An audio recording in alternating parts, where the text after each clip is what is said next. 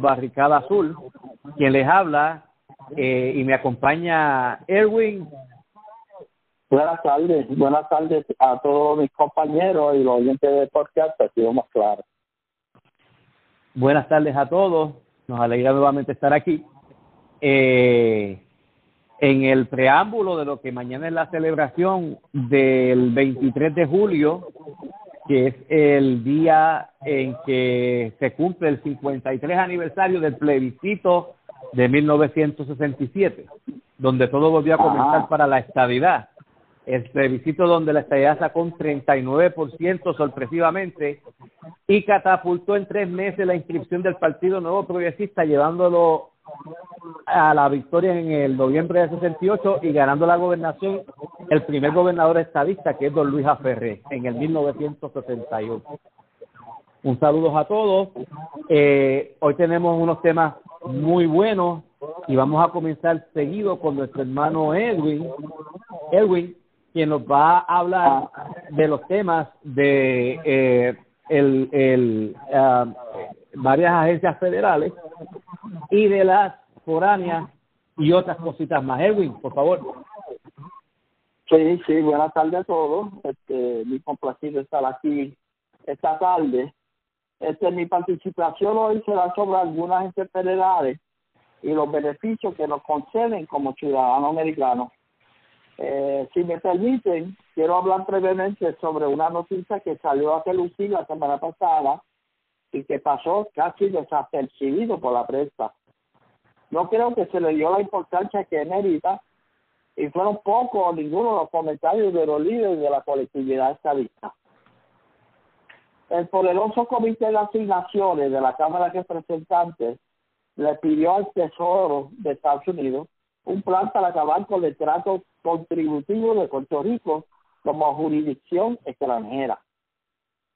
También se le exigió un plan para desarrollar legislación para convertir a Puerto Rico en una jurisdicción doméstica para fines contributivos. Es un gran logro para la consecución de nuestro ideal. Como bien decía nuestro compañero Maricada, la disyuntiva real de nuestro camino de descolonización era que teníamos que girar hacia alternativas reales opuestas a la colonia, hacia la, opuesto a la colonia, ya sea hacia la derecha o hacia la izquierda.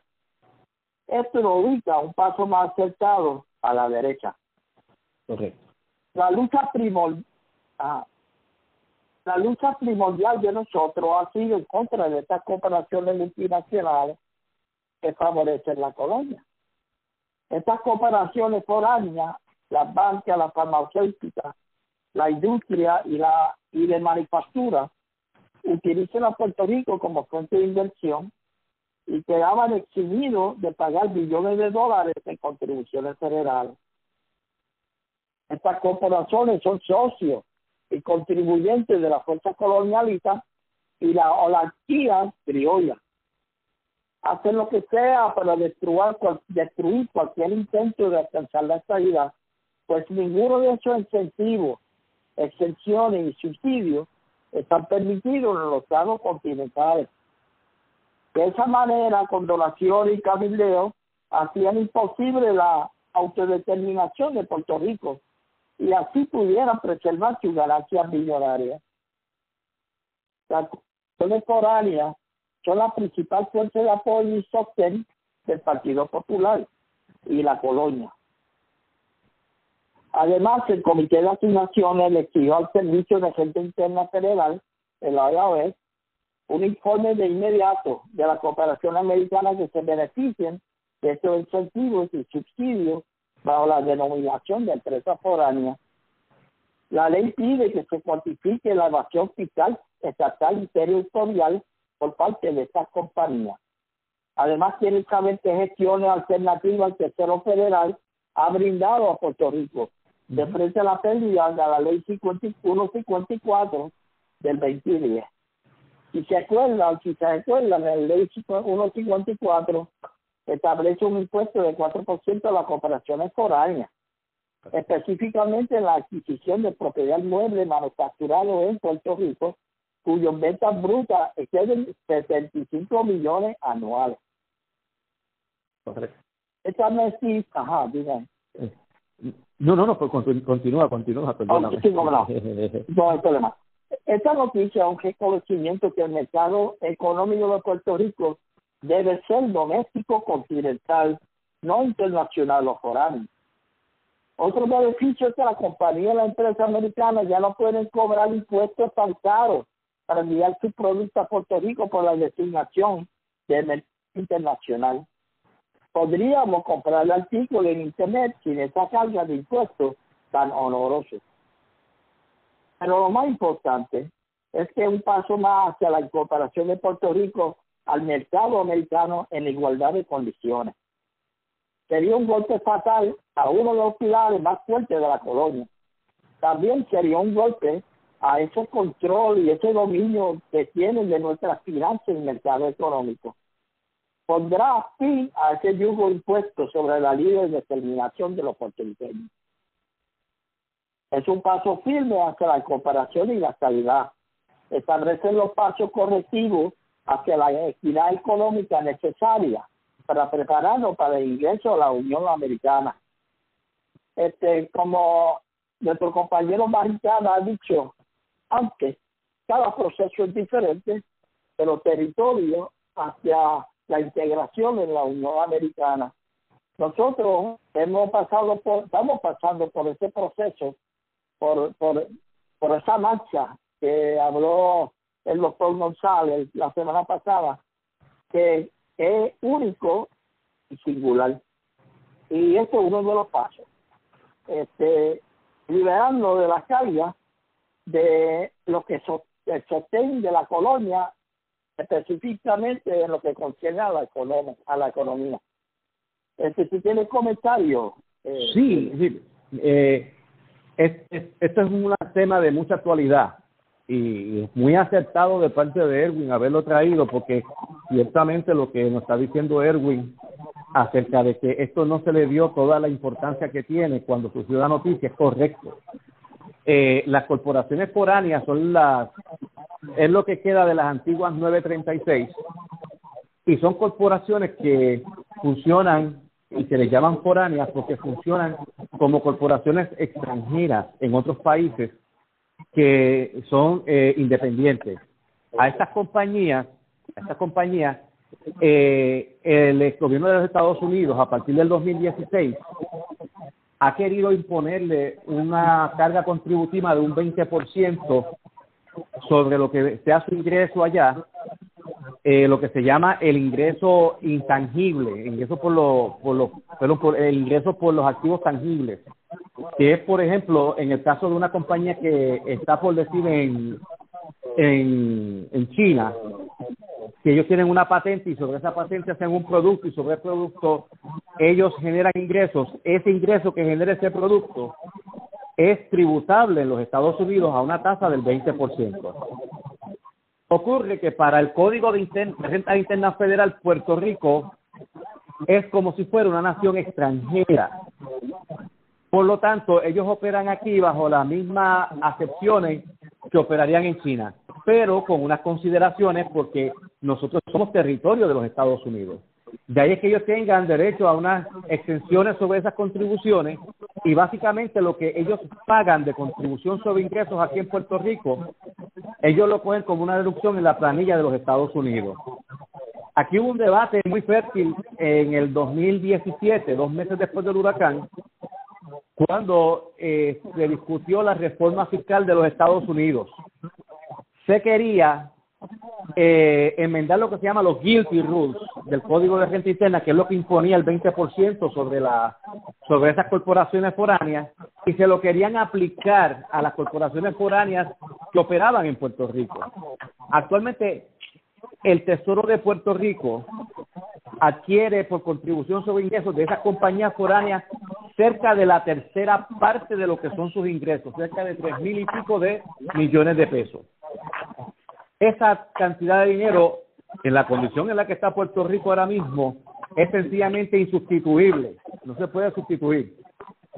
Y el gobernador Ricardo Rosselló quería que esas corporaciones funcionaran en Puerto Rico con las mismas concesiones que les hacían siendo foránea, pero doméstica, o sea, dentro del Código de Rentas Internas Federal.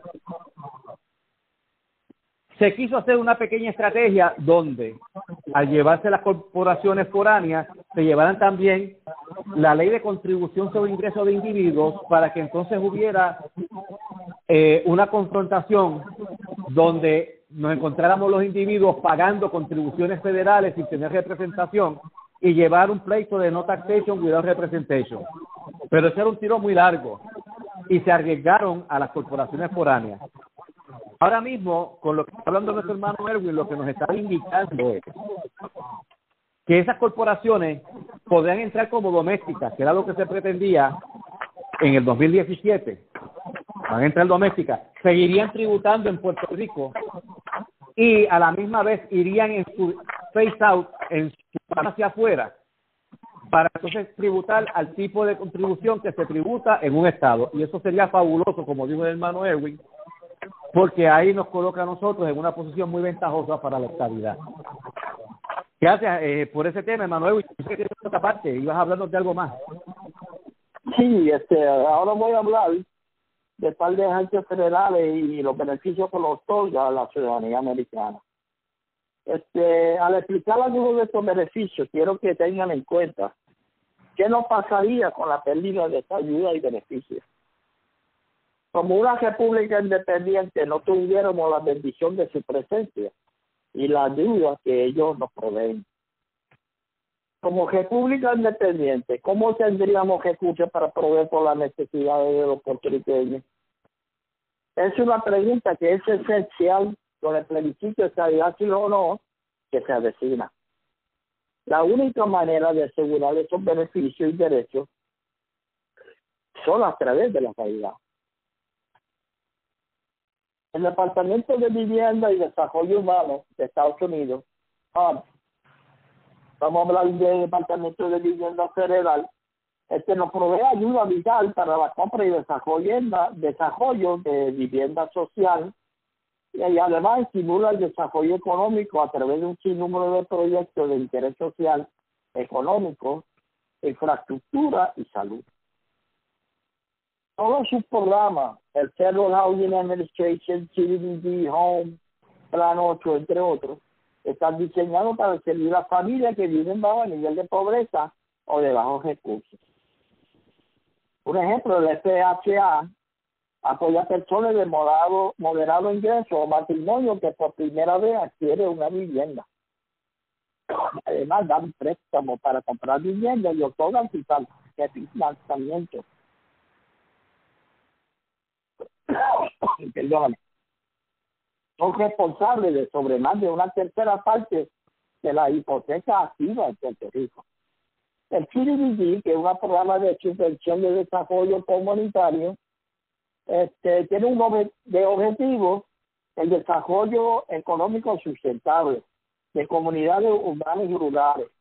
Este es uno de los más importantes eh, que tenemos aquí en Puerto Rico y se hace facilitando a personas de bajo ingreso o personas de ingresos moderados acceso a vivienda decente, un medio ambiente apropiado para vivir y ampliar la oportunidad económica existente, económico existente. Este, yo trabajé bajo el CDBG y te puedo comentar tal de ejemplos, ejemplos eh, que son medulares. Este, teníamos un barrio en Guayama que era aislado, ahí no había señal, de internet, ni de cable, ni de nada. El problema era que nosotros construimos y pusimos el wifi y el internet con broadband y le dio acceso a ese estudiantado que vivía tal lejos del pueblo para poder estudiar, para accesar el internet. Se le dio a una persona que lo pudiera adiestrar en Word, en PowerPoint, en Excel, y eso es una de las maneras más importantes de ayudar al estudiantado y adiestrarlo y para que aprendieran. El conocimiento, la adquisición de conocimiento es importante. La habitación de vivienda con personas incapacitadas que no tenían acceso, rampas de impedido o lo que se necesita para ir a los servicios en el baño, etcétera eh, cajetera y sistema de alcantarillado en áreas rurales que no tenían, clínicas de salud de todos clases, incluyendo para los ancianitos, puentes dentales, este, este vuelo para niños que no tenía dinero para comprarlo, y así sucesivamente se impacta a la comunidad. Vamos para el plan 8, que todo el mundo ha oído, sección 8, es un plan de subsidios es un plan de subsidios federales de vivienda para personas de bajo recurso económico. El objetivo es permitir que estas personas de bajo recurso económico pueden seleccionar libremente su vivienda de manera que la pobreza no se concentre en un sector específico. Esto permite que estas personas puedan elegir viviendas seguras, decentes, a pesar de tener escasos recursos. En vez de tener una, una área eh, llena de pobreza, con personas que no tienen esperanza, pues vamos a ofrecerle a las personas necesitadas de bajos recursos, recursos una oportunidad para poder vivir en una vivienda decente y tener la oportunidad y acceso a los servicios que ofrece la área urbana, un ejemplo, que muchos viven en el campo y tienen que bajar. Este, el hard home, aquí es, importante porque el hard home lo que hace es que te da préstamos aprobados que puedes comprar una propiedad de vivienda federal que muchas veces son casas reposeídas o abandonadas, pero los rehabilitan y son aseguradas los compradores pueden cualificar para el financiamiento con solo un 3.5 de la totalidad y una puntuación mínima de crédito de 580 pesos. Esos son ayudas nada más de los beneficios que nos da vivienda federal. Ahora, el Departamento de Agricultura Federal. Vamos a hablar del Departamento de Agricultura Federal y que tiene el propósito de desarrollar y ejecutar políticas de ganadería, agricultura y alimentación es importante porque nosotros tenemos un gran sector que depende de la agricultura. Sumamente entender las necesidades de los productores, los granjeros, los rancheros, todas las personas, aquí sería lo que venden plátano y café, promoviendo el comercio agrícola y la producción. Además, para asegurar la seguridad alimentaria y proteger los recursos naturales y mejoran la seguridad rural uno de los programas del Servicio de Alimento y Nutrición, USDA, que lo hemos visto en los paquetes, tiene programas como PAM, como PAM, el WIC, Seguridad de Alimentos y otros servicios. El programa de asistencia nutricional PAM brinda sustento alimentario a miles de familias en la isla, incluyendo a personas de la avanzada, con impedimento y personas sin hogar. Gracias a ese enfoque de ese programa de PAM, se incentiva a individuos y a padres de familia para que puedan continuar trabajando sin la carga del pago de la alimentación para su familia. En el programa especial de nutrición suplementaria para mujeres, infantes y niños, nosotros lo conocimos por WIC. El WIC es el programa de salud pública que ofrece educación en nutrición, la salsa materna y alimentos suplementarios. El WIC ayuda a salvaguardar la salud de la embarazada, lactante, ido por parto, infante y niños hasta cinco años, proveyendo información sobre prácticas de alimentación saludable y otros referidos a otros servicios de salud y apoya mucho la lactancia. También tenemos, que no lo vamos a para los comedores escolares, este programa nacional de salud y amor para estudiantes. Los comedores escolares se nutren de fondos federales casi completamente y son esenciales para dar alimentos de importancia en el desarrollo de nuestros niños. El programa de amor cena para envejecientes incapacitados. Ya estos otros aspectos donde le entrega la comida al hogar de las personas residentes, de las personas impedidas, de envejecientes que cualifican y no tienen transportación privada. Y muchos asilos de ancianos cualifican para este beneficio. Este, la etiqueta de información nutricional, nosotros lo vemos, lo cambiaron recientemente. Este es la aprobación y regulación de comida para cuidar de salud de los ciudadanos. O sea, nos indican qué alimentos son saludables, qué proteínas necesitamos para sostener un cuerpo saludable. Además, no podemos olvidar de la regulación de la carne y todos los alimentos que consumimos. Y su expiración nos indica que han hecho investigaciones y saben que esa fecha de expiración indica que no debe consumir cualquier cosa sin esa fecha consumación este, pero tiene que protegerte de velar por la fecha de consumación. Y la fecha de expiración nos protege de comerciantes inescrupulosos y bacterias que nos pueden hacer daño. Estos son solamente algunos de los beneficios que puedo enumerar y le doy las gracias eh, hasta la próxima ocasión. Muy bueno, Erwin, muy bueno. Ahí hay ahí hay tres cosas, tres cosas en eso que, que yo quiero resaltar. Primero, que esos fondos CDBG son muchos de los fondos, eh, por, por CDBG, bajan muchos de los fondos de reconstrucción que se están usando para para reconstruir a Puerto Rico de los estados que consumió el huracán María e Irma y de los terremotos ah. bajan, por los fondos CDBG a, y, y por FEMA a través de Cortri para, para reconstruir sitios que han sido dañados y damnificados por, por distintas eh, eh, estragos de, de, de procesos naturales. Otra cosa que quiero resaltar es que eh, lo del Departamento de Agricultura, oye Erwin, la gente desconoce que o reconoce que los Estados Unidos son una potencia militar. La gente reconoce que los Estados Unidos son una potencia económica. Pero qué difícil se le hace reconocer a la gente que los Estados Unidos es una potencia agrícola. O sea, Estados Unidos está ahora mismo en el standing, eso es eh, una información que yo distribuyo mucho a través de las redes, está eh, ahora mismo en el standing de ser la segunda o la tercera potencia agrícola del mundo por su producción agrícola.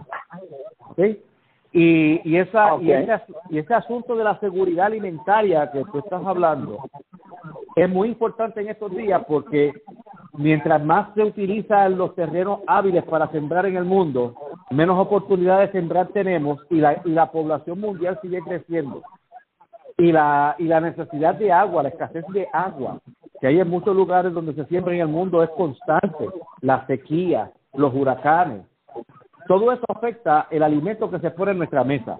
Los Estados Unidos, todas esas cosas las tienen eh, perfectamente planificadas para que cuando ven un desmerecimiento en la producción agrícola de algún producto, ellos entonces hacen lo necesario para que esa producción mejore y poder llevar el, el pan a la mesa. Y hablando del pan, eh, ahora que, hablando del pan, entiendo que si no fue ayer, fue antier, que eh, la comisionada residente en Washington estaba pidiendo eh, como una ayuda de emergencia a través del PAN, que creo que era de 3.2 billones de pesos, 3.200 millones, para eh, en esta emergencia del COVID hacer que las personas que cualifiquen, subir los índices de cualificación para que los que ahora no cualifican para el programa de asistencia nutricional puedan cualificar aunque sea para un mínimo, como una situación de emergencia. Eso, esa noticia salió, que están regando eso a nivel del Congreso de los Estados Unidos. Edwin, muchas gracias. ah, Muchas gracias. Yo, yo iba a hacer un comentario adicional rapidito. Este, después de Irma y María, el gobierno de Puerto Rico tuvo que someter este, un plan de rehabilitación y reconstrucción específicamente a CDBG y esto se aprobó y, y hay un informe que yo lo voy a conseguir donde explica los daños y las diferentes eh, que tienen para recuperarnos de la emergencia que sucedió. Este, y es, es un informe que tú lo leas y te queda eh, pensando que, que mucho necesidad tenemos y cómo estuvieron ahí Estados Unidos para ayudarnos. Porque si no hubiéramos sido parte de Estados Unidos, tuviéramos, yo creo que sin luz, sinceramente, todavía. Sí. Pero, pero este, yo le doy las gracias por, y por, por poder permitirme hablar sobre esa y yo seguiré en la próxima hablando de diferentes beneficios que tenemos. Muy, muy bueno, muy bueno, Erwin, muchas gracias. Eh, así las cosas, pues voy a voy al tema eh, después de esa nota tan interesante que nos trajo Edwin, voy a, dar un breve resumen del tema que habíamos tratado, eh, venido tratando por las pasadas dos, dos eh, segmentos de acción más claro. Y voy a dar un pequeño resumen de los métodos procesales de la estabilidad. ¿eh? Como hemos visto, el camino a convertir un territorio en Estado para finales de los 1700 y comienzos de la República, adorecía los comienzos de la República Federal de Estados Unidos de una guía clara y específica. Como bien vimos en el primer intento del territorio Franklin, bajo los artículos de la Confederación, en el Congreso de la Confederación en 1785. Ese, entre otros aspectos, fue la razón por la que los padres fundadores de los Estados Unidos acariciaron la idea de hacer cambios profundos a los artículos de la Confederación, que era entonces la actuante constitución de la joven república. Los padres fundadores observaron en la Convención de Anápolis en septiembre de 1786, que la discutimos, que esos cambios tenían que ser profundos y con un cambio que permitiera el crecimiento de la nación que residía, el crecimiento de la nación residía en ese, en ese momento en constituir, en hacer más estados. Fue así como cambiaron todo el concepto y abrazaron los padres fundadores el federalismo, donde el poder emanaba del pueblo representado por los estados. Se equiparaban para todos los estados los poderes delegados por los estados al gobierno central federal, se promulga las actas habilitadoras y las actas de admisión. Luego de aprobada y ratificada la constitución actual vigente entre los años 1787 y 1790, se trae la décima enmienda acogida por el Congreso Federal en 1791 que proclama, y cito, los poderes que la Constitución no delega a los Estados Unidos, o sea, al gobierno federal, ni prohíbe a los estados quedan reservados a los estados respectivamente o al pueblo. Lo que está diciendo la enmienda 10 es que la constitución delega unos poderes al gobierno federal que en su naturaleza le pertenecen a los estados, pero el gobierno federal los toma de los estados. Pero aquellos poderes que la Constitución no delega a los estados, al gobierno federal, pero que tampoco se lo prohíbe a los estados, quedan reservados a los estados. en otras palabras, el poder emana del pueblo, emana directamente del pueblo. Así que aclarado el concepto constitucional de lo que es un estado, un estado es la unidad política donde reside el verdadero poder de la República Federada, que es el pueblo. We the people. Y enmarcado en un proceso igualitario para todos los que eran y pretendían ser estados y superados los aspectos oscuros que había en los artículos de la Confederación, solo faltaba una cosa. ¿Cómo el Congreso podría interpretar que la decisión del pueblo, de ese pueblo, de convertirse en un Estado que le traían ante ellos, fuese genuina, válida, democrático y sobre todo evidenciada? Y eso precisamente son los métodos procesales. Lo podemos ver así. La solicitud de admisión hecha al Congreso por un territorio que quiere ser Estado debe estar representado por un método procesal, que el Congreso que conceda la estabilidad pueda interpretar que es la voluntad de los residentes de convertirse en Estado. Y eso no se podía definir concretamente en un escrito, ley o proceso, sino que tiene que ser juzgado por el Congreso para entonces iniciar el proceso de incorporación el Congreso no va a iniciar un proceso de incorporación sin entender claramente que lo que le solicitan los residentes del Estado que quieren ser Estados era su voluntad democrática. Y si aquellos que estaban allí representando a ese Estado tenían legitimación activa o standing para así solicitarlo. No hay guías claras en este aspecto y más bien el Congreso decide y actúa por la experiencia tenida de otros procesos de admisión, la experiencia de ingresar a otros estados.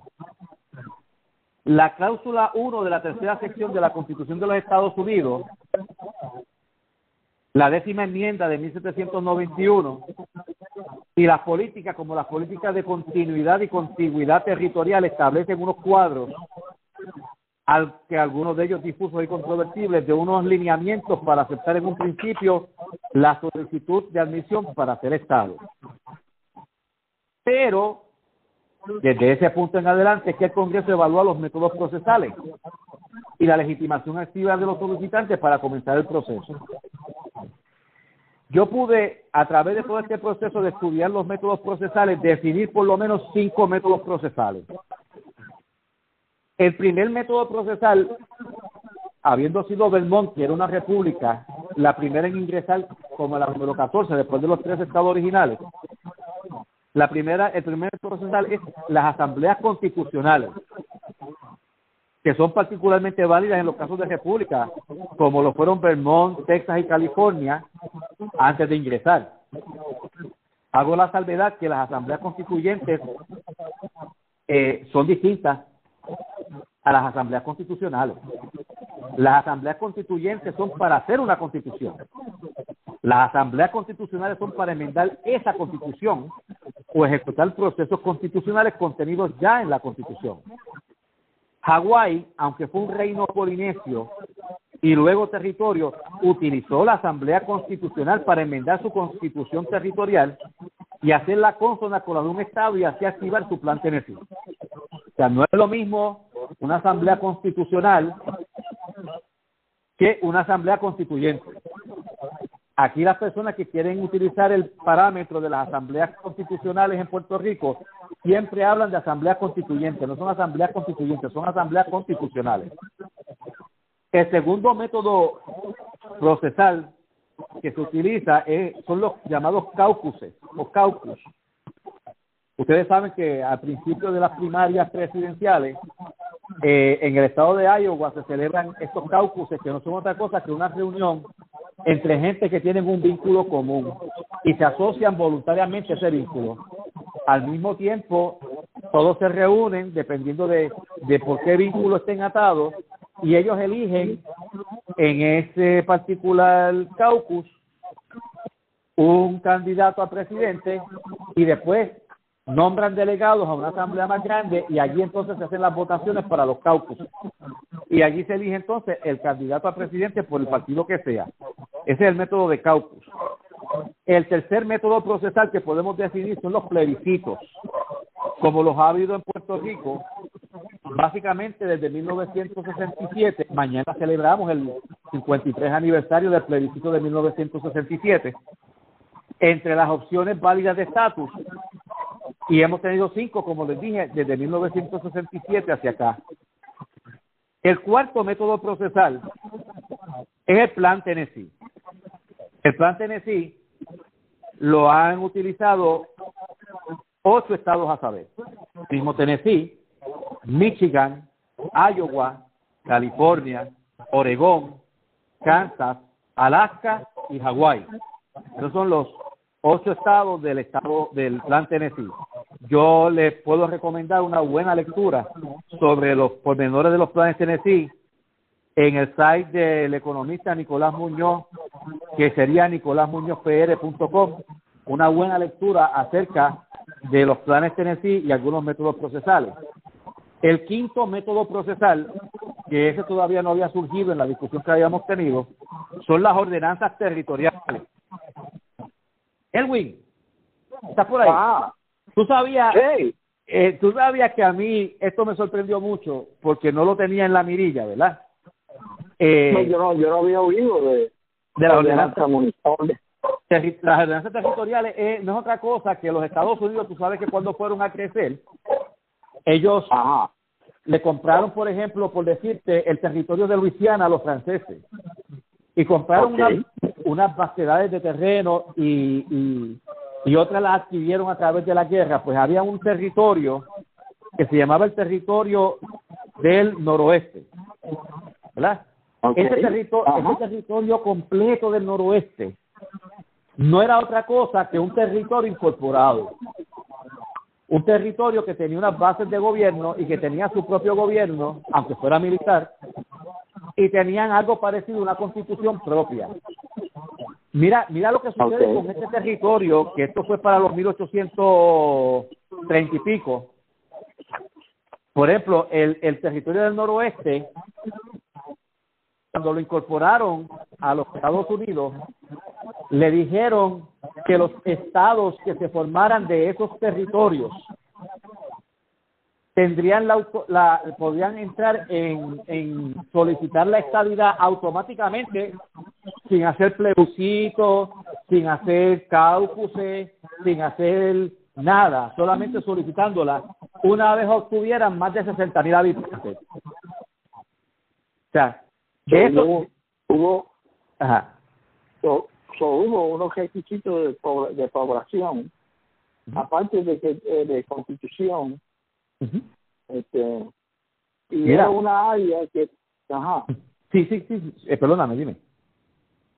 Sí, era una área que bastante grande que se podía convertir en diferentes estados. Exacto. Este, okay.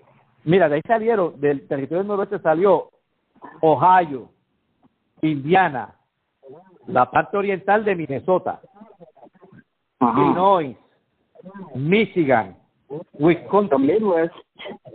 Todos esos estados salieron. Exacto, del, eran todos esos estados que eran una, dos, tres, cuatro, cinco, seis, se constituyeron por las ordenanzas del noroeste que decían que un grupo de gente que tuvieran un territorio particular, una vez llegaran a los 60 mil habitantes, podían solicitar admisión como Estado. Te voy a decir más, en el caso particular del Estado de Ohio, como fue un Estado tan próspero, acuérdate que el Estado de Ohio está en las márgenes de los grandes lagos. Sí. El, el, el, el Estado de Ohio lo admitieron con menos de 60 mil habitantes, con 45 mil. Porque como había crecido tan rápido, se esperaba que lo que terminaban los procesos de admisión ya tuviera más de eso. que lo que lo que vemos aquí es que al Congreso no lo ata a una regla. El Congreso usa su juicio valorativo para decir quién es el que puede entrar como un Estado y, y, y, y, simplemente ellos tienen ciertas guías en la Constitución, como dijo ahorita la, la, la cláusula 3, el artículo 3, la cláusula 1, como la décima enmienda, como las políticas de continuidad y continuidad, para tener una guía, pero por lo demás es todo lo que le ponen en la mesa y ellos lo evalúan. Así que los métodos procesales son tan distintos y tan diversos. Posean las procedencias de cada uno de los estados y la particularidad de cada estado. Y eso el Congreso lo evalúa en el contexto de toda la nación. Así pues la cosa, a través de lo de, de, de más de 200 años de formación de los Estados Unidos, hemos visto que tenemos territorios tan desiguales como unos que son todo desierto y el otro que es todo bosque. Eh, cumbres, nevadas como las de Colorado y desiertos como el de Nevada. Eh, tenemos casos como el de California que en menos de un año pasaron de un territorio mexicano, una república independiente, a un territorio de los Estados Unidos, luego se convirtieron en Estados. Y todo eso fue lo que hizo que la nación no detuviera su paso hacia el oeste y pudieran conectar los dos océanos y eh, romper también su continuidad y continuidad territorial, que por cierto la continuidad territorial de los Estados Unidos se rompió con California cuando lo aceptaron como estado, porque California no estaba pegado a ningún estado, estaba pegado a los territorios, era un estado solito por allá en la esquina del Pacífico. Ah, la continuidad, la, la, continuidad la rompió a la Hawái. Ah, okay. Este, entonces podemos decir que hay un sinnúmero de factores. Hay algunos territorios que sí hicieron plebiscitos, que sí hicieron otras gestiones para convertirse en Estado y lo que determina eh, en realidad es la necesidad y el querer del Congreso y la voluntad del pueblo del territorio en ingresar a la Unión. Es un caso que hay que llevar ante el Congreso y probarle, primero se hacen todas las validaciones necesarias, qué método procesal utilizar. Ah, el método procesal es válido, pues vamos a ver quiénes son ustedes que me están sometiendo este caso de admisión. Ah, ok, ustedes tienen todo el derecho a pedirlo. Ok, pues vamos a pedirle estas otras cosas y ya cuando terminan su juicio valorativo y dicen que sí, pues entonces viene el acta habilitadora, tal vez los hacen pasar por el territorio incorporado y después vienen el acta de admisión y después la aprobación de la constitución estatal por parte del Congreso. Y ese es el proceso básicamente de la estabilidad. Próximamente yo voy a estar estas notas poniéndolas en el blog y se las voy a anunciar por aquí para que las tengan al tanto de cuál método procesal utilizaron los 37 estados que entraron después de los 13 estados originales. Y muchos muchos analistas coinciden que el método procesal que más se le ajusta a Puerto Rico es el plan Tennessee y por eso es que se insiste en él. Es muy, muy interesante la conversación de hoy. Muchas gracias, sí, es bien interesante y uno siempre aprende algo. Y yo le doy gracias a la audiencia y te doy gracias a ti. Y, yo te agradezco. y, y, te agradezco mucho el que nos hayas permitido estar, el, el haber estado aquí. Seguro. Pues, eh, la orden siempre. Será hasta la próxima, nuestros hermanos estadistas. Dios los bendiga. Y recuerden que el 9, de, el 9, de, agosto es primaria y tenemos un proyecto de estabilidad en la virilla por ahí en noviembre. Gracias a todos y que Dios los bendiga. Gracias. Y el Bye. Bye.